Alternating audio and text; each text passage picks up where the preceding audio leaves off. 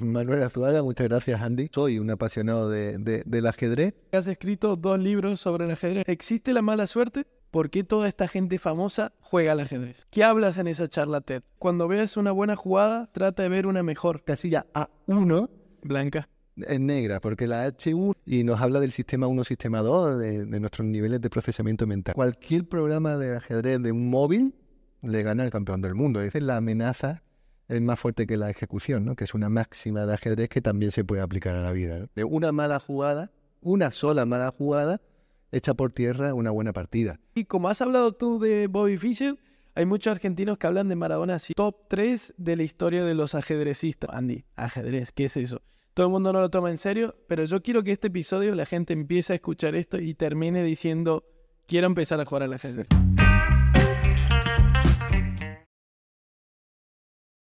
Bueno, buenas, buenas, bienvenidos a un nuevo episodio del podcast de Andy. Hoy estamos en un episodio que para mí es muy personal y muy importante porque era un invitado que quería hace mucho, desde el principio de todo, antes que empezara el podcast, quería grabar con él. Y bueno, las vueltas a la vida hace que eh, estemos ocupados uno del otro. Pero bueno, hoy en el episodio número 15 estamos con... Manuel Azuaga, muchas gracias Andy por invitarme. Manuel, ¿quién es Manuel Azuaga? Bueno, es un apasionado, soy un apasionado de- de- del ajedrez y de toda su vertiente, no solo deportiva, competitiva, sino también social, educativa, terapéutica, ¿no? Entonces, bueno, eh, literaria, por supuesto, y bueno, y ahí estoy intentando difundir todos estos procesos que están ahí escondidos en el juego. Excelente. ¿Y qué estudiaste, Manuel, para dedicarte al ajedrez? Bueno, para dedicarme al ajedrez, mi formación fue federativa, cursos de, de monitores, mi título mm, de la FADA, que es la andaluza, ¿no? La Federación Andaluza, y bueno, muchos cursos, seminarios, mucho, eh, mucho conocimiento autodidacta, ¿no? Por ahí. Eh, Yo estudié periodismo, o sea, yo realmente soy periodista y, y bueno, y por vicisitudes y por carambolas de la vida acabé dedicándome a lo que me gusta, que, que es esto del ajedrez. Qué bueno. Y bueno, tienes ahí en mano que has escrito dos libros sobre el ajedrez, ¿no? Sí, eso es. Qué bueno. Tenemos cuentos, jaques y leyendas, eh, historias dentro y fuera del tablero del 2021, editorial Renacimiento, prólogo de Miguel Illescas, ocho veces campeón del mundo, donde no hay un solo diagrama, como ves, Andy, ¿vale? Y, y bueno, realmente ahí lo que, lo que trato de plasmar son historias vinculadas al, al- al juego del ajedrez, ¿no? Y luego su segundo, su gemelo, su pareja de alfil, que sería Más cuentos, jaques y leyendas, recién publicado ahora también con Renacimiento. Y desde mayo, pues la verdad que hay muchos éxitos, unos y otros. Este ya va por la tercera edición y, mucho feedback muy positivo. Qué bueno, qué bueno. Em, bueno, Manu, entrando un poco más en materia, porque yo sé, muchos amigos le he dicho, voy a grabar con Manu tema ajedrez, y todo el mundo me ha dicho, Andy, ajedrez, ¿qué es eso? Todo el mundo no lo toma en serio, pero yo quiero que este episodio la gente empiece a escuchar esto y termine diciendo, quiero empezar a jugar al ajedrez, como me ha pasado a mí, ¿no? Em, ¿Qué es el ajedrez? Bueno, pregunta filosófica, ¿no? O sea, porque hay una discusión casi semiótica ahí entre si es juego, arte, ciencia, ¿no? Eh, pues es un poco de todo, sobre todo juego. Es decir, al final, si nos acompañó durante 1500 años, que sepamos, ¿no? De historia conocida, eh, es porque tiene un carácter lúdico y porque hemos estado jugando al ajedrez en sus distintas variantes. El ajedrez que hoy jugamos eh, lleva 500 años con nosotros, se inventa en España y ya la dama mueve pues como conocemos, ¿no? Pero antes teníamos antecedentes, ¿no? De, de- en, la Edad Media y más atrás incluso, y hay quien lo instala en el antiguo Egipto incluso, ¿no? Que por lo tanto serían 2000 y no 1500. Así que creo que hay un filósofo que se llama Huizinga, ¿no? Que tiene un libro muy famoso, se llama Homo Ludens, ¿no? Que dicen que el ajedrez, es, el ajedrez no, es, es el juego, ya me gustaría que hubiera dicho el ajedrez. El juego es previo a la cultura, ¿no? Y a- a- para la humanidad. Y, y yo realmente soy un convencido de eso. Es decir, al final, si perdura durante tantos siglos es porque ha sido un juego y sigue siendo un juego. Y luego ya está su uso terapéutico, o competitivo o artístico incluso. Y desde luego que todos caben. Vale, porque, bueno, más entrar en materia, a lo largo del, capi- del episodio vamos a ver por qué, por qué jugar al ajedrez, pero he buscado y hay muchos famosos, por ejemplo, Carlos Alcaraz, Djokovic, Schwarzenegger, el Rubius, Madonna dice que juega al ajedrez para disciplina y concentración. Will Smith para recordar diálogos. Bill Gates lo usa antes de, de organizar sus finanzas porque le ayuda a concentrarse. Sí. ¿Por qué toda esta gente famosa juega al ajedrez? Claro.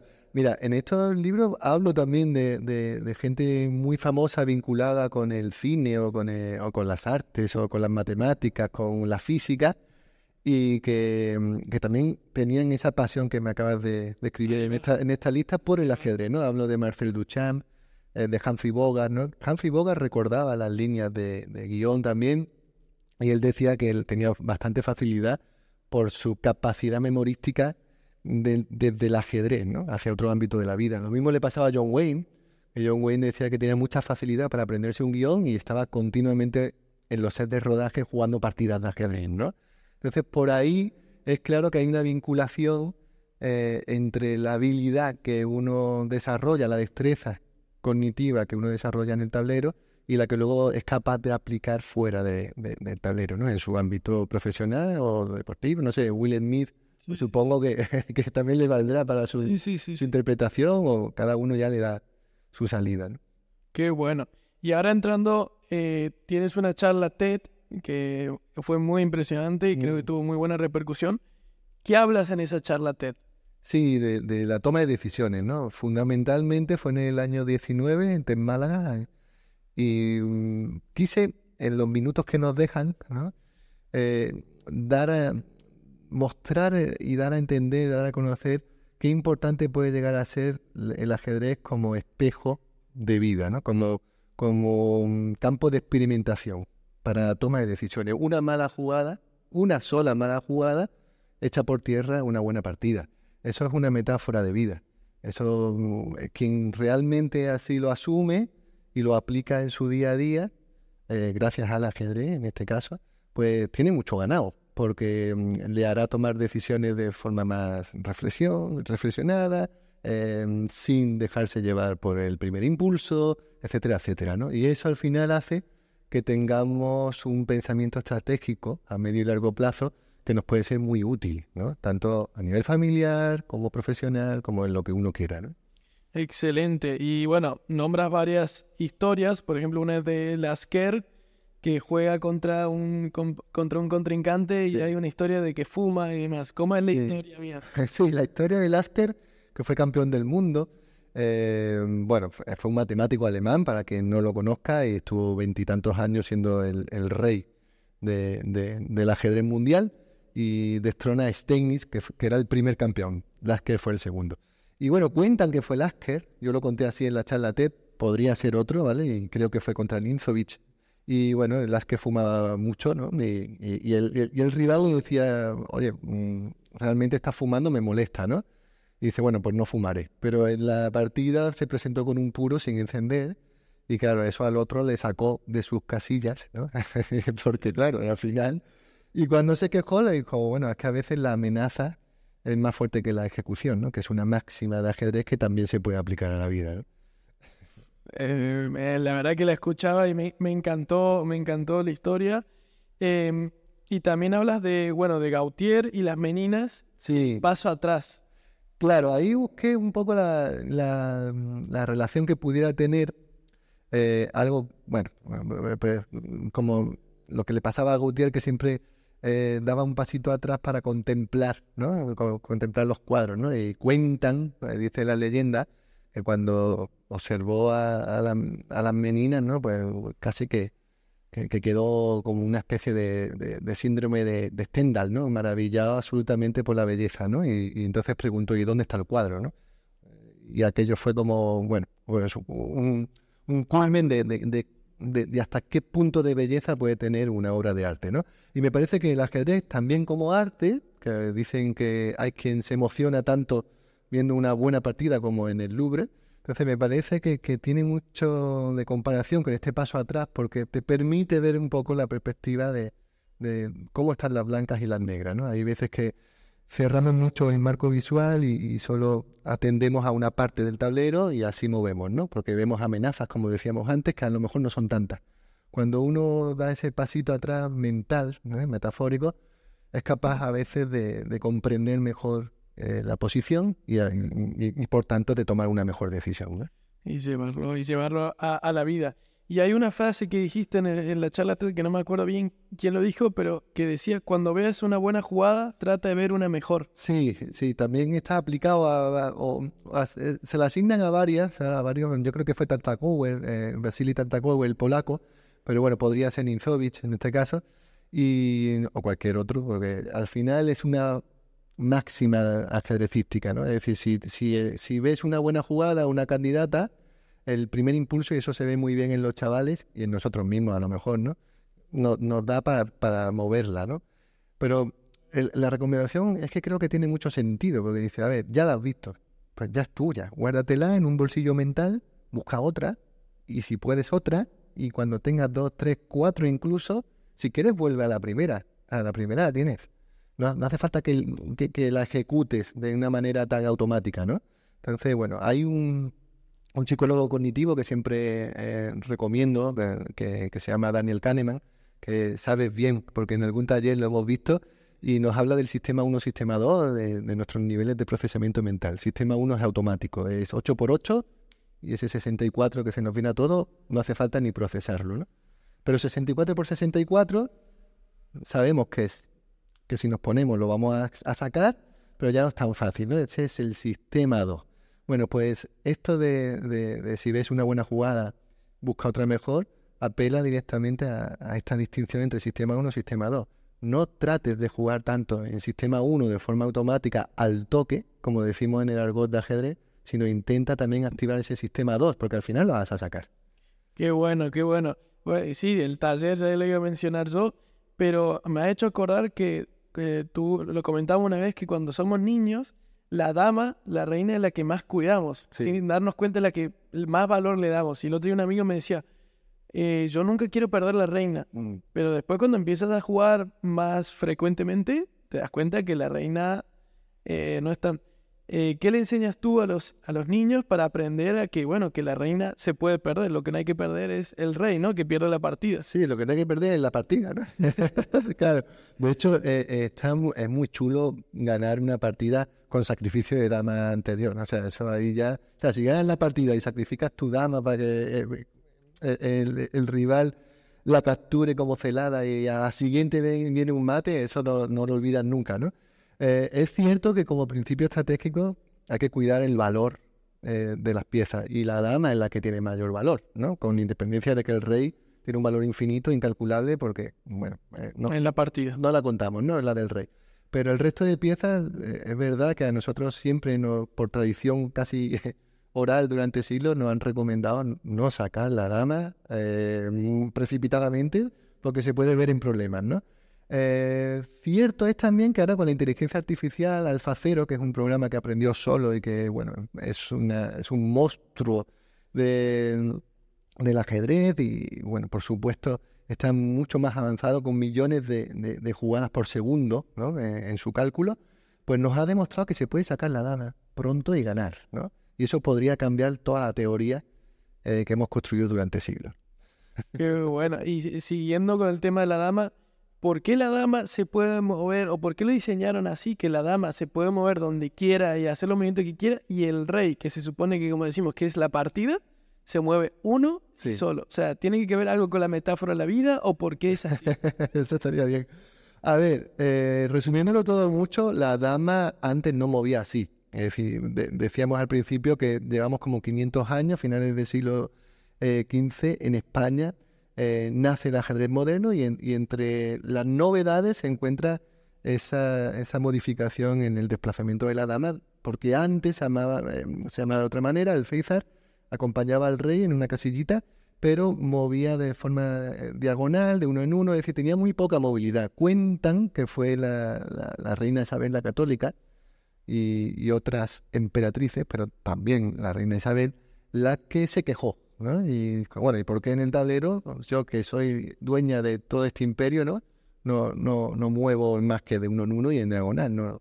Y cuentan que puede haber sido una influencia real, nunca mejor dicho, para que la dama of- mm, la cambiase y se transformara en una pieza muy poderosa, que es como hoy, ¿no? El rey, el rey está muy bien que sea a, cosito- a, a pasitos cortos, ¿no? Porque en realidad al rey no se le captura, al rey no se le mata, Hay, seguro que nos escucha alguien diciendo, bueno, pero yo pensaba que se ganaba la partida si capturas al rey. Al rey realmente se le ahoga, se le deja sin casillas disponibles porque todas las que puede pisar están amenazadas por tus piezas, ¿no? Entonces se le amenaza y no puede escapar de esa amenaza. Se le da jaque y no puede escapar por lo que es jaque mate. Si tuviera una movilidad mucho mayor, seguramente sería más difícil dar jaque mate, por lo que así está perfecto. Excelente, excelente. Y bueno, han nombrado el taller, bueno, yo le digo curso, que yo conozco a Manu porque fue mi, mi, profesor de este curso, que como le digo a mi amigo, voy a un curso de ajedrez y todo el mundo era... Pero al final, y yo le decía, en el curso de ajedrez no es que me están enseñando a jugar ajedrez, sino que estamos relacionando en la pizarra eh, patrones de ajedrez para llevarlo a tomar a la vida. Y justo mencionó la palabra patrones, porque en el curso enseñabas mucho que a veces los profesionales no es que sean superdotados y que sean mucho más inteligentes que yo, sino que relacionan patrones. ¿Qué tiene que ver los patrones en el ajedrez con la vida? Claro.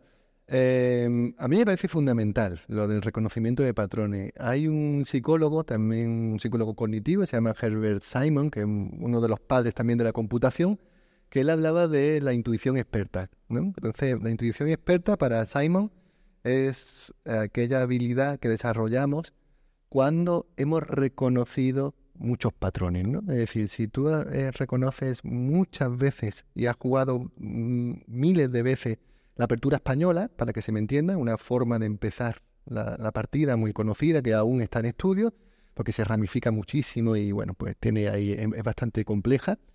Eh, si tú le, metes muchas horas, esas famosas 10.000 horas, ¿no? Para ser experto en algo, ¿no?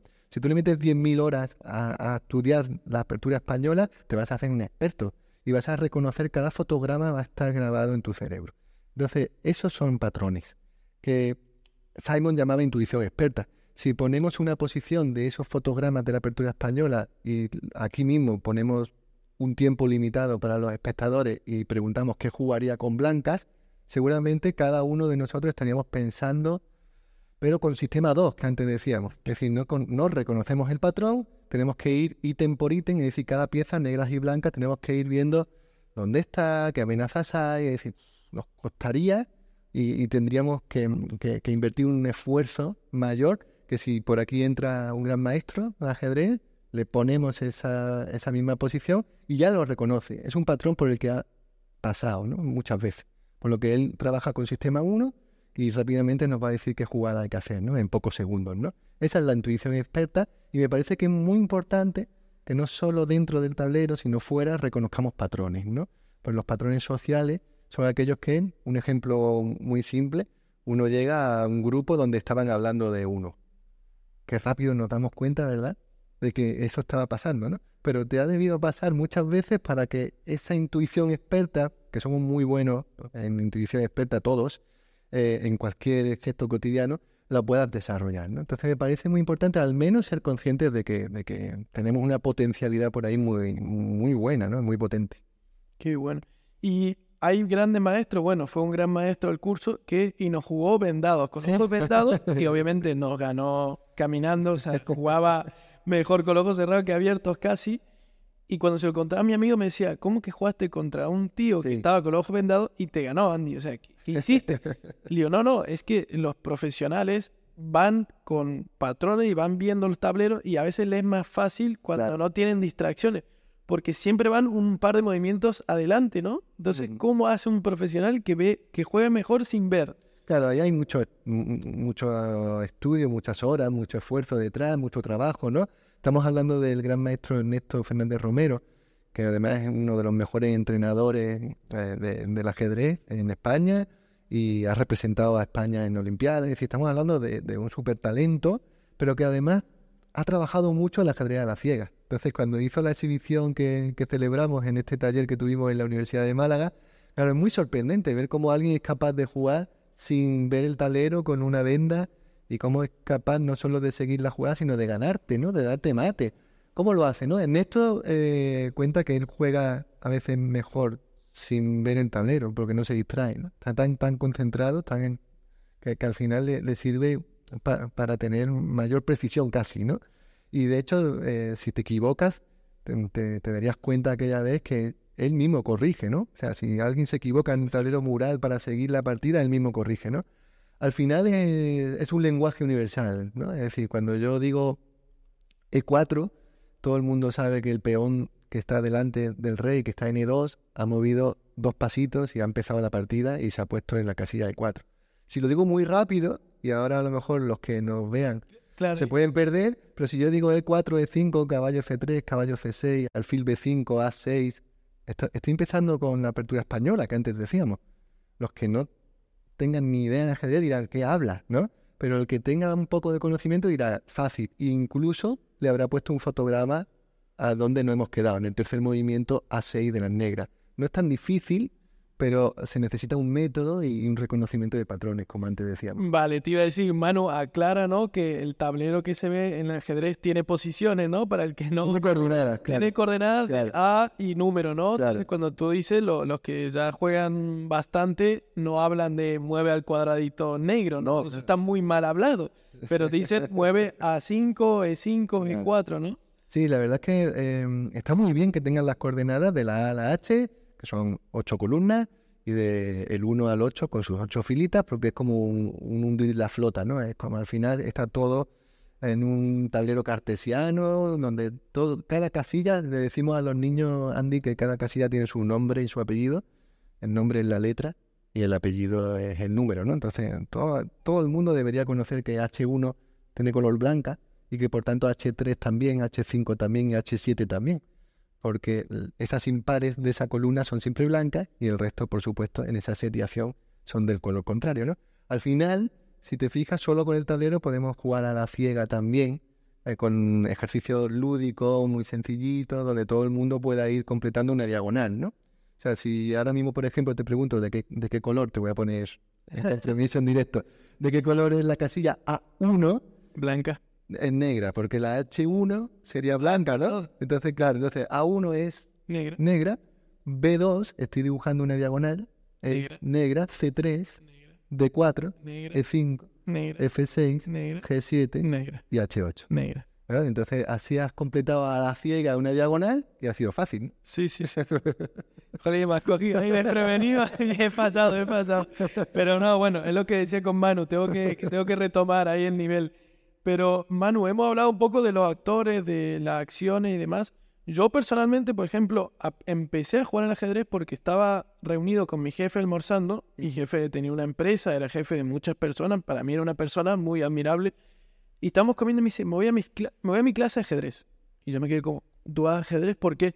Y dice, Andy, me sirve mucho para las negociaciones y para la toma de decisiones en la empresa. Es decir, yo trato de, cuando, antes de ir a una negociación, hacer un hacer como un ensayo y ir preparando los pasos. Es decir, yo voy a plantear esta situación y él me va a responder de tal forma y yo entonces lo voy a responder. Entonces, cuando va a la negociación, ya sabe los pasos que se va a dar. Los profesionales también, ¿no? Cuando juegan, no es que mueven y dicen, ok, voy a ver cómo reacciona el otro, sino que siempre mueven y van varios, yo diría, cinco o seis movimientos adelante, ¿no? Em, ¿Cómo es eso? Claro, hay que utilizar el, tu tiempo y el tiempo del rival. Es decir, al ajedrez se juega con reloj. Tenemos un tiempo limitado. Jugamos una partida y nos ponemos cinco minutos cada uno, que en total son diez. A quien se le acabe el tiempo, eh, perdió, ¿no? Eso sería para echar el rato aquí, ¿no? Entre tú y yo ahora. Pero en, cuando yo muevo, le doy al reloj y entonces empieza a correr tu tiempo, ¿no? Y cuando tú mueves, le das a, a tu parte del reloj y empieza a correr cuenta atrás el mío. Eh, cuando está tu tiempo, yo también estoy pensando.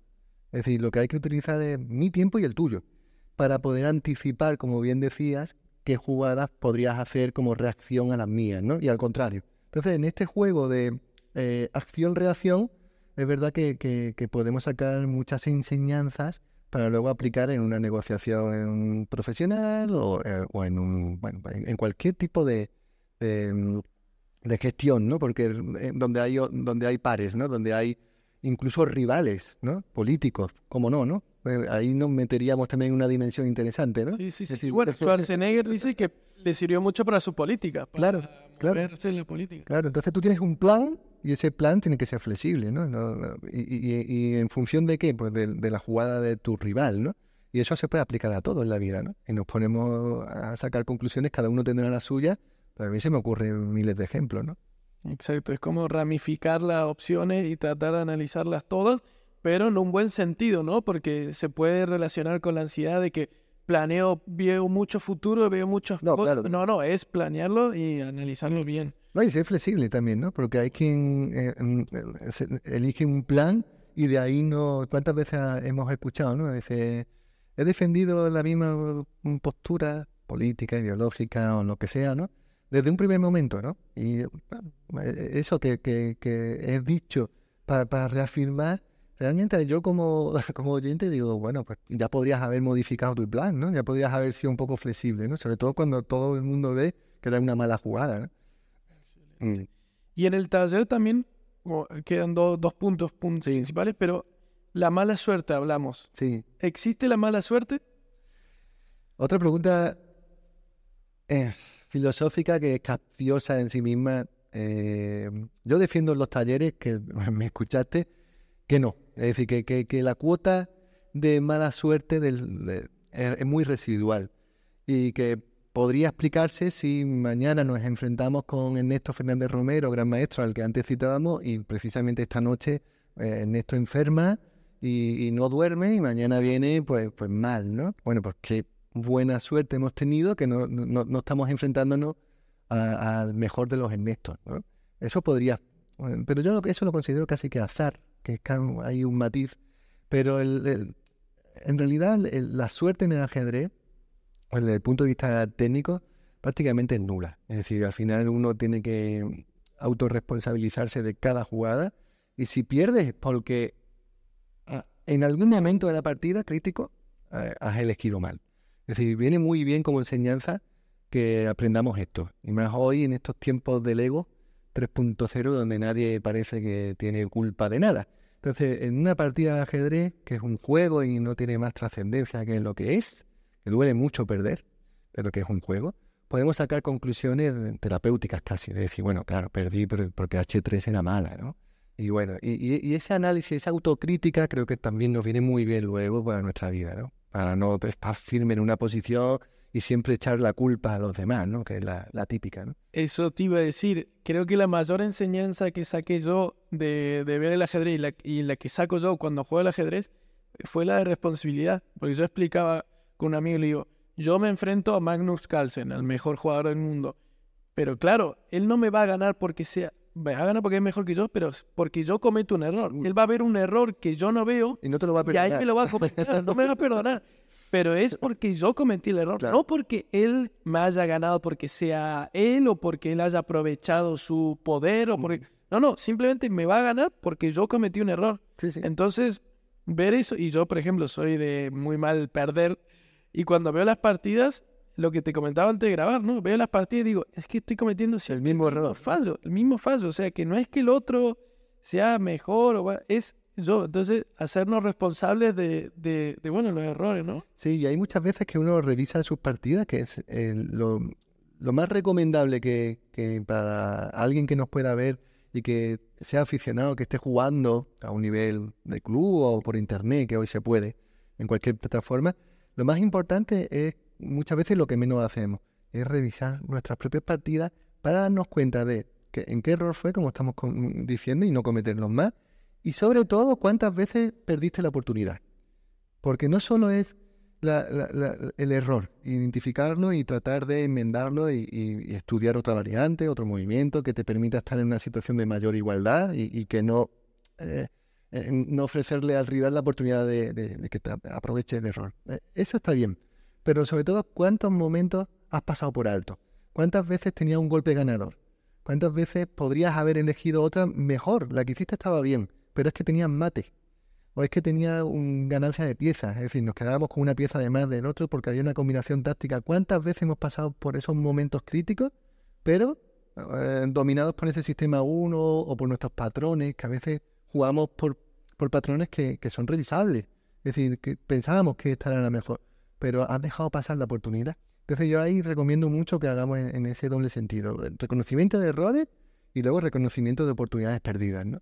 Qué bueno lo que mencionas de la oportunidad, ¿no? Yo no lo había tomado tan así, pero es verdad que no solamente el error, sino decir, so- no solamente que cometí el error, sino que tuve la oportunidad de, de haber ganado, no solamente la partida, haber ganado eh, la situación en la vida, ¿no? Qué, qué, qué bueno. Eso me ha gustado mucho. Eh, llevando un poco el ajedrez a la situación más actual, ¿no? Eh, he leído que el gobierno británico está apostando más por el ajedrez lo está tratando de implementar más en el sistema educativo. Eh, ¿Lo deberíamos implementar aquí en España también? Claro, aquí las competencias educativas están transferidas y, y, bueno, cada comunidad, digamos que decide cuál va a ser el plan. Dentro de un marco común. En este caso, aquí en Andalucía podemos presumir, llevamos seis años con un programa ya instalado eh, y perfectamente transversal, eh, interdisciplinar de ajedrez en el aula, se llama Aula de Jaque, empezó en el curso 2017-18.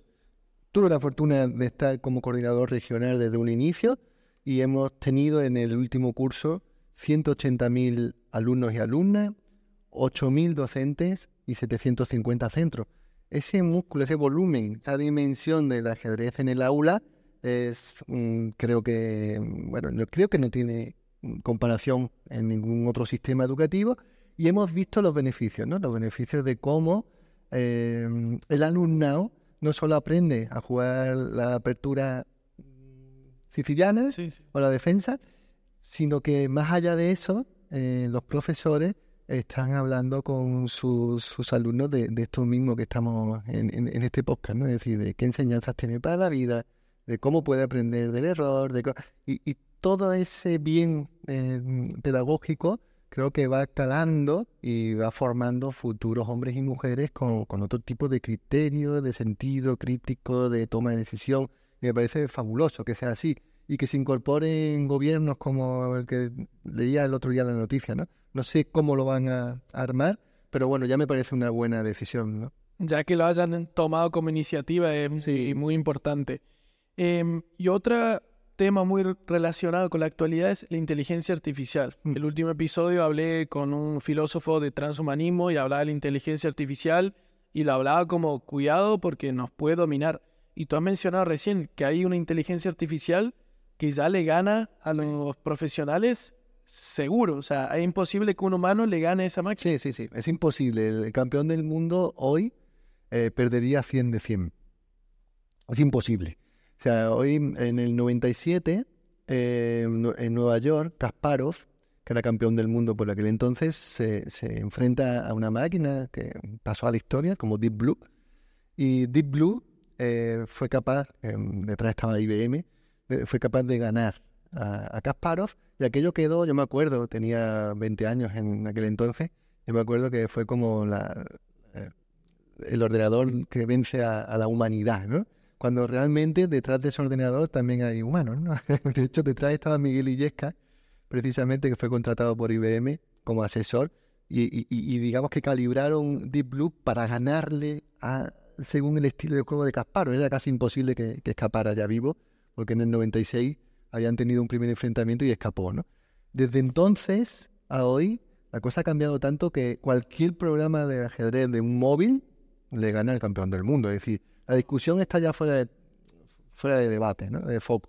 Es decir, ya la- las máquinas de inteligencia artificial, artificial se enfrentan entre ellas. Stockfish es el nombre de una, se enfrenta con AlphaZero y ya digamos que la emoción está en saber quién tiene la tecnología más avanzada de, estas dos, ¿no? Pero ya no tiene sentido que nos enfrentemos a ellas. Para mí es un aliado. En este caso, en el terreno ajedrecístico, me parece un aliado. Porque mm, el día que descubramos o que nos muestren cómo piensa Alfacero, podremos seguramente mm, de- deconstruir toda la teoría del ajedrez durante siglos y aprender que, por ejemplo, como decíamos antes, la dama se puede sacar en los primeros movimientos y seguir ganando la partida, ¿no? Entonces me parece muy interesante ver cómo piensan las máquinas para aprender de ellas, ¿no? Wow, pero mm, es como sorprendente que dices tú, las máquinas ya piensan y que nosotros aprendamos de las máquinas, ¿no? Eh, suena un poco, me asusta un poco. Sí, sí, bueno, pensar es... Eh, Sí, no, no, obviamente, cómo es el sistema que relaciona, ¿no? Pero Claro. Que vamos a aprender nosotros las máquinas que se supone Sí. que hemos sido las que lo hemos diseñado, ¿no? Claro, siendo más preciso, yo no soy un experto en esto, pero siendo más preciso, digamos que son ellas las que aprenden de nosotros. De hecho, les llaman redes neuronales, ¿no? Para que ellos puedan ir pues mm, hay distintos métodos de cálculo, ¿no? De, al principio utilizaban uno que era la poda alfabeta, luego pues, han pasado a redes neuronales que son como más parecidos al, procesamiento humano, pero a partir de ahí hemos descubierto que son mejores porque tienen más fuerza bruta de cálculo y, y claro, millones de jugadas por segundo no hay quien lo supere. Entonces, claro, ante eso, pues solo queda aprender de cómo ellos pueden reconvertir la teoría, ¿no? Mm. Y, ahí estamos. Increíble.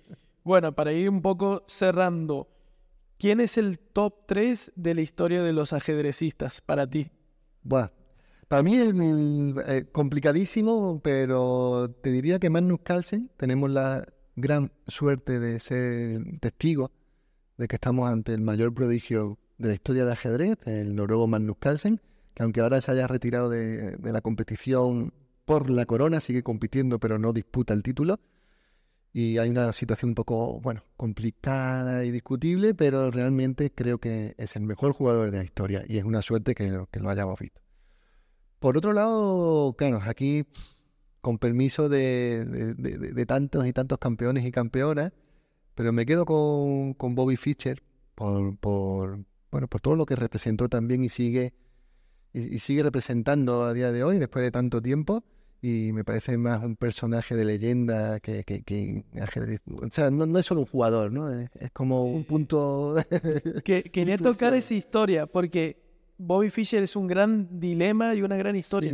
Podría resumirla muy rápidamente, pero ¿quién es Bobby Fischer o qué pasó con Bobby Fischer? Porque hay un documental en Netflix y todo, o sea, hay una serie.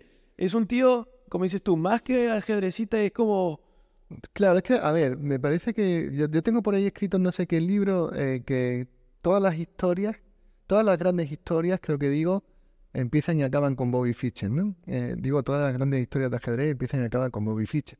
Porque es como un arcángel que sale en un cuadro renacentista y no te das cuenta, pero siempre está por ahí revoloteando y siempre está Bobby Fischer.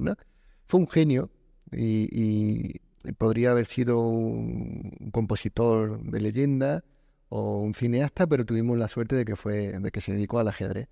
Y él era un, adelantado, como se dice, a su tiempo. Entonces estudió ruso para comprender cómo podía ser que allí en la Unión Soviética eh, hubiera esa camada de, grandes maestros y de grandes campeones. Y él estudiaba ruso para, poder leer y, disputarle el trono a, esos soviéticos, ¿no? Entonces, bueno, quedó entre la línea esa tan fina que hay, Andy, entre la genialidad y la locura, Y bueno, pues tiene, no es, digamos, el ejemplo ni el referente en su condición humana como comportamiento ético, era un tipo que teniendo antecedentes judíos claros, su madre, su padre, eh, pues se convirtió en, un, tipo bastante discutible y, muy antisemita ¿no? en su discurso y, luego muy enajenado. ¿no? Eh, me acuerdo que, cuando las Torres Gemelas, él todavía vivo, estaba eh, en asilo político en Reykjavik, el tipo bueno, pues salió en una radio alegrándose ¿no? de, eh, lo que estaba pasando y bueno, ahí tenéis vuestro merecido y tal. Era un tipo bastante enajenado, pero que como ajedrecista era alguien extraordinario, capaz de, de ver la jugada eh, más insospechada y por eso ha, que, calado tanto. ¿Y por qué fue? Y con esto creo que resumo bien su vida, porque fue el que le ganó el pulso a la hegemonía soviética, ¿no? Es decir, en plena Guerra Fría, en 1972, Reykjavik, Boris Spassky, campeón del mundo, se enfrenta al hijo del capitalismo, al que representaba un mundo más global, ¿no? Y entonces Occidente, eh, con, con, ese peón avanzado que era Fischer, le gana a, la Unión Soviética. ¿no? Y por eso trascendió tanto la figura de Bobby Fischer.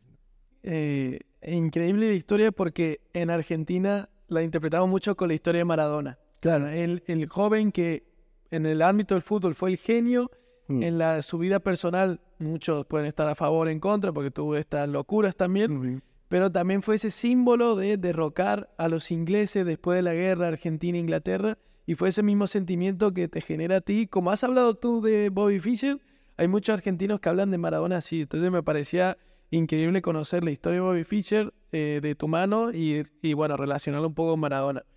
Pero bueno. Es un, personaje fascinante y perdona que, que te, haga el, el, matiz y que recomiendo que, busquen, que busquen y, y se empapen de, de- de las historias, de las múltiples historias que hay alrededor de Bobby Fischer, ¿no? Me preguntabas por el podium, te dije Carlsen, te dije Fischer, me quedaba uno. Y por completarlo te diría que Paul Murphy, que, que también fue eh, estadounidense. Y bueno, pues eh, digamos que se parece mucho. Por eso decía antes que todas las historias, las grandes historias del ajedrez empiezan y acaban en Bobby Fischer. Paul Murphy es un claro ejemplo, es otro genio impresionante, siglo XIX. Y, y bueno, veía el ajedrez como nadie lo había visto. Y, y bueno, acabó, eh, acabó enajenado y acabó en la locura eh, al punto de que no permitía que nadie pronunciara en, en su presencia la palabra chess. O sea, él enloquecía si alguien nombraba el ajedrez, ¿no? Pero es verdad que revolucionó por completo eh, la teoría del ajedrez. O sea que los grandes genios del ajedrez rozaron o pasaron límites de Algunos, la locura. algunos, los que yo he dicho, que Los que has dicho hay dos de tres, ¿no? Dos de tres mayoría. En realidad no, no estoy siendo justo. No, no, con no, pero, pero bueno, lo- la historia muestra, ¿no? Que hay grandes genios que, Claro. que, bueno, que tanta genialidad tiene, tiene sus cosas. Pero podríamos aplicarlo a- o sea, A todo, al cine, ¿no? por eso a todo, no, no solamente ajedrez, los grandes genios la de la claro. los grandes genios de la historia, tanta genialidad Mm. como que pasa factura, no sé cómo decirlo. Bueno, me ha gustado tu top 3 porque yo estaba buscando, para mí Magnus también es el mejor, pero había muchos que ponían a Kasparov, Kasparov, Bobby sí, por supuesto, Kasparov. Pero bueno, que al final que es cada uno un criterio personal. Sí. Genial. Bueno, eh, bueno, me ha encantado. Espero que la gente que lo vea le motive, pero última motiva que le des la motivación para Sí. que empiecen a jugar al ajedrez. ¿Un mensaje para los jóvenes?